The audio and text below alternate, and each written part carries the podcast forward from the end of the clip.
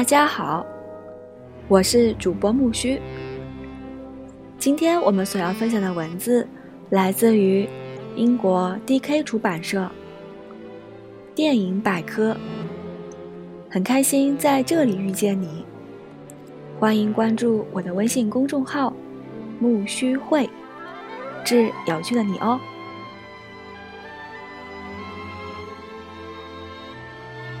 《绿野仙踪》，一九三九年。我觉得我们并不在堪萨斯啊。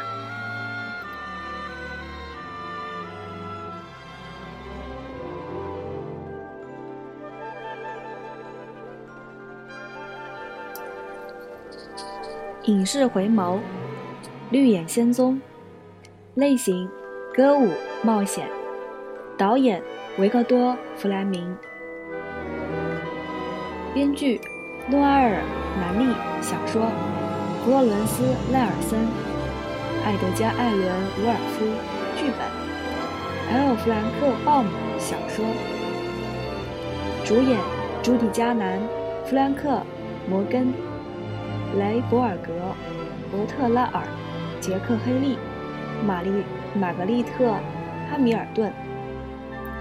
印钱：一九三八年，朱莉·加兰携手。米基·路尼主演了《寻找勇敢的人》。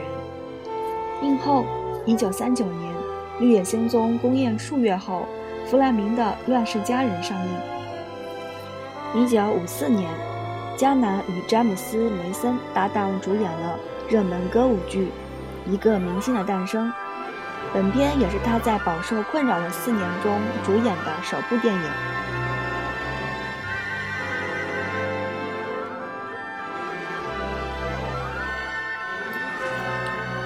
两岁时，我每天都会看这部电影。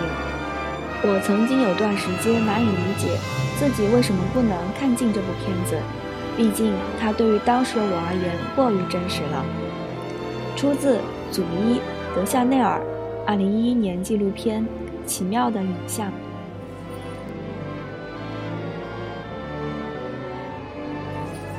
时间轴。为了把小狗托托从爱管闲事的邻居多尔茜小姐手里解救出来，堪萨斯姑娘多罗西从自己家里跑了出来。算命师马尔福教授则劝告她回家。多罗西的龙舍被一场强大的龙卷风卷起后在空中打转，骑着自行车的多尔茜小姐变成了骑着扫帚的女巫。龙所龙舍堕落在奥兹大陆，砸死了东方邪物女巫。马其国人庆祝东方邪物女巫死去，但西方邪恶女巫发誓报仇。多罗西在黄砖路上与稻草人结为好友，随后相继结识铁皮人与胆小狮。朋友们到达翡翠城之后，奥兹魔法师同意。只要他们给他拿来邪恶女巫的扫帚，就实现他们的愿望。通过水晶球，邪恶女巫看到多罗西和朋友们进入恐怖森林，于是她派出了飞天猴去抓捕多罗西。在托托的带领下，受女巫所困的多罗西一行逃出了城堡。女巫火烧稻草人。多罗西浇水，而在此过程中融化了女巫。由于托托的缘故，魔法师被暴露出原来是个骗子。善良女巫告诉多罗西，她可以轻扣自己的红宝石鞋跟回家。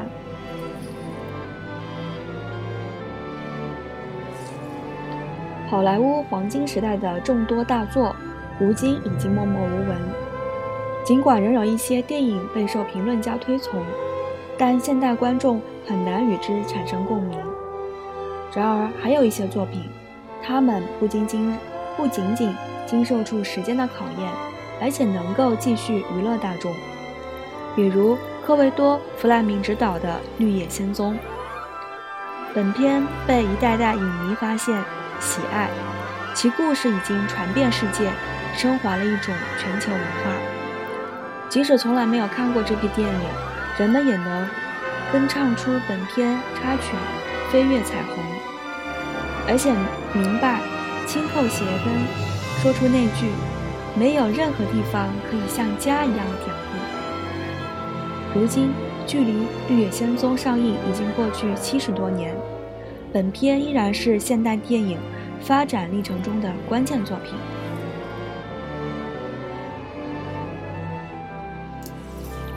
壮观景象。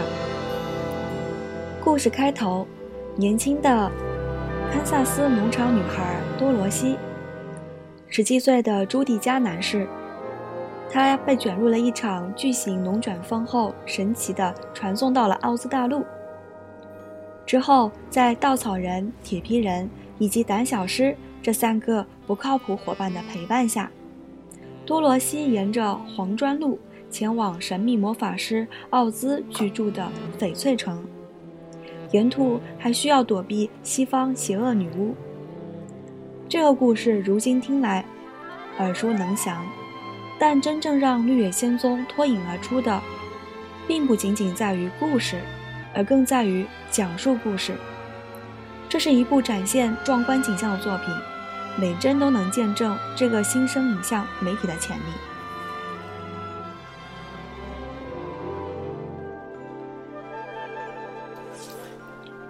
多罗西到达奥斯大陆后，随着他睁开双眼，观众此时所看到的是暗淡的褐棕色调的黑白画面。画面还由于当时的技术不够成熟而滋滋作响。但是当他打开房间门，向外走去，观众瞥见的是一个完全特异色彩的奥斯大陆。一九三九年，随着本片的上映。很多观众得以第一次在电影中看到色彩。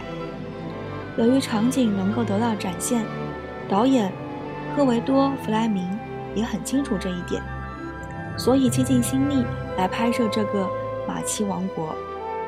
不仅镜头连连于花费重金搭建的布景，而且以缤纷的奇幻色彩全方位打动观众。除特效外，本片还有一段数百名。演员一起出演的歌舞与反派西方邪物女巫的最后决战。导演鼓励场景和服装设计师尽可能多的使用颜色，以充分利用特异彩色形式。观影期间，观众也是第一次不断的适应色色彩。这是一部遵循“如果少即是多，那么多多得多是何种程度”的电影。毫不吝啬成本的制作，令人眼花缭乱。就此意义而言，本片可以说是现代票房大片的先驱之作。不过是用音乐歌舞替代了动作场面。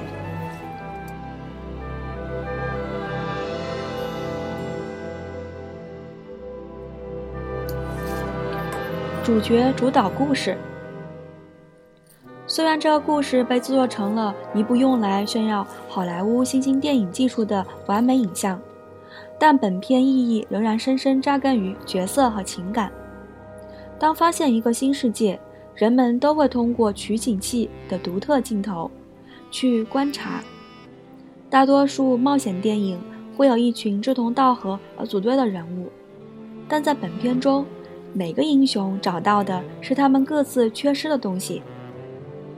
这种东西不是财富，也不是名望，而是一种他们认为能够他们让他们完整的个人素质。多罗西需要一个家，铁皮人没有心脏，稻草人需要大脑，胆小狮缺乏勇气。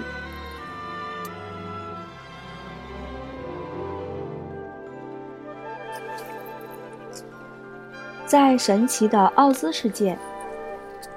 每个角色都是在脆弱时出场，而且他们都是以魔法师奥兹的帮助是唯一拯救自己的方法。四位旅行者都踏上了自己的英雄之旅，因此对于观众而言，铁皮人应该是获得心脏与看到击败邪物女巫一样重要。本片标志着技术层面的突破，但它的成功还在于。坚持简单故事的叙述原则，以及作为探险电影所具有的大众喜爱的人物成长历程。观众看到了孤儿多罗西从家中备受呵护，到依靠三个朋友，他们象征着情感、智慧和勇气，去探索全新的危险世界的成长转变。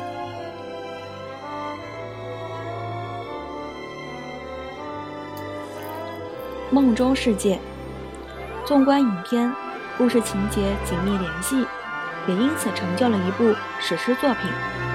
片中每个角色给观众以奇怪的熟悉感。西方邪恶女巫酷似多罗西的坏邻居，想要杀死小狗托托的多尔西小姐，稻草人、铁皮人以及胆小狮，极像着堪萨斯的农场工人，而奥兹魔法师似乎也是行骗的算命师马福尔教授。奥兹大陆上的主要角色映衬的正是多罗西的家乡人物，所以奥兹大陆很明显是多罗西的梦中世界。本片的出彩之处在于不仅不仅仅在于转光的场景，而在于巫婆、树林、狮子、老虎和熊。本质上，本片仍是一个关于友谊和个人成长的故事，两者的平衡。或许正是本片经久不衰的秘诀。难忘的故事，富于想象的叙述，再加上生动的场景，成就了这部跨越时间的经典。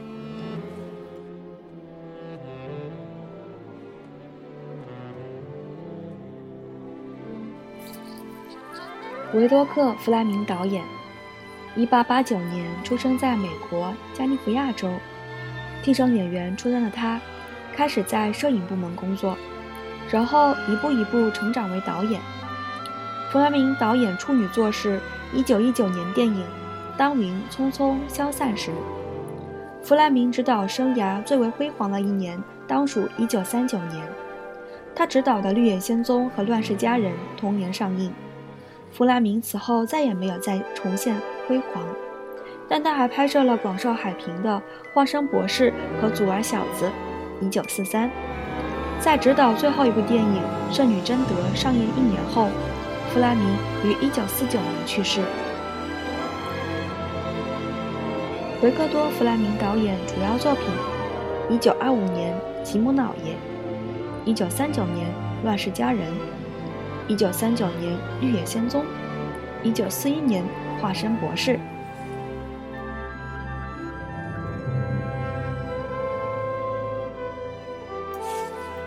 根据评论家的解读，在《绿野仙踪》中，影像和人物象征了美国的政治和经济问题。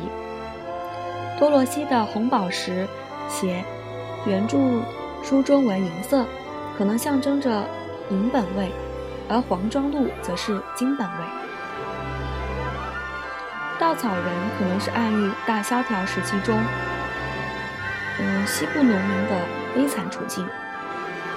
生锈的铁皮人可能是暗喻了发展停滞的钢铁行业的工人生存状况。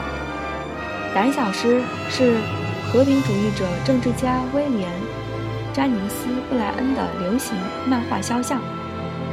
翡翠城实际上是其居民的幻想，也可能是喻指美国第一代美元纸币。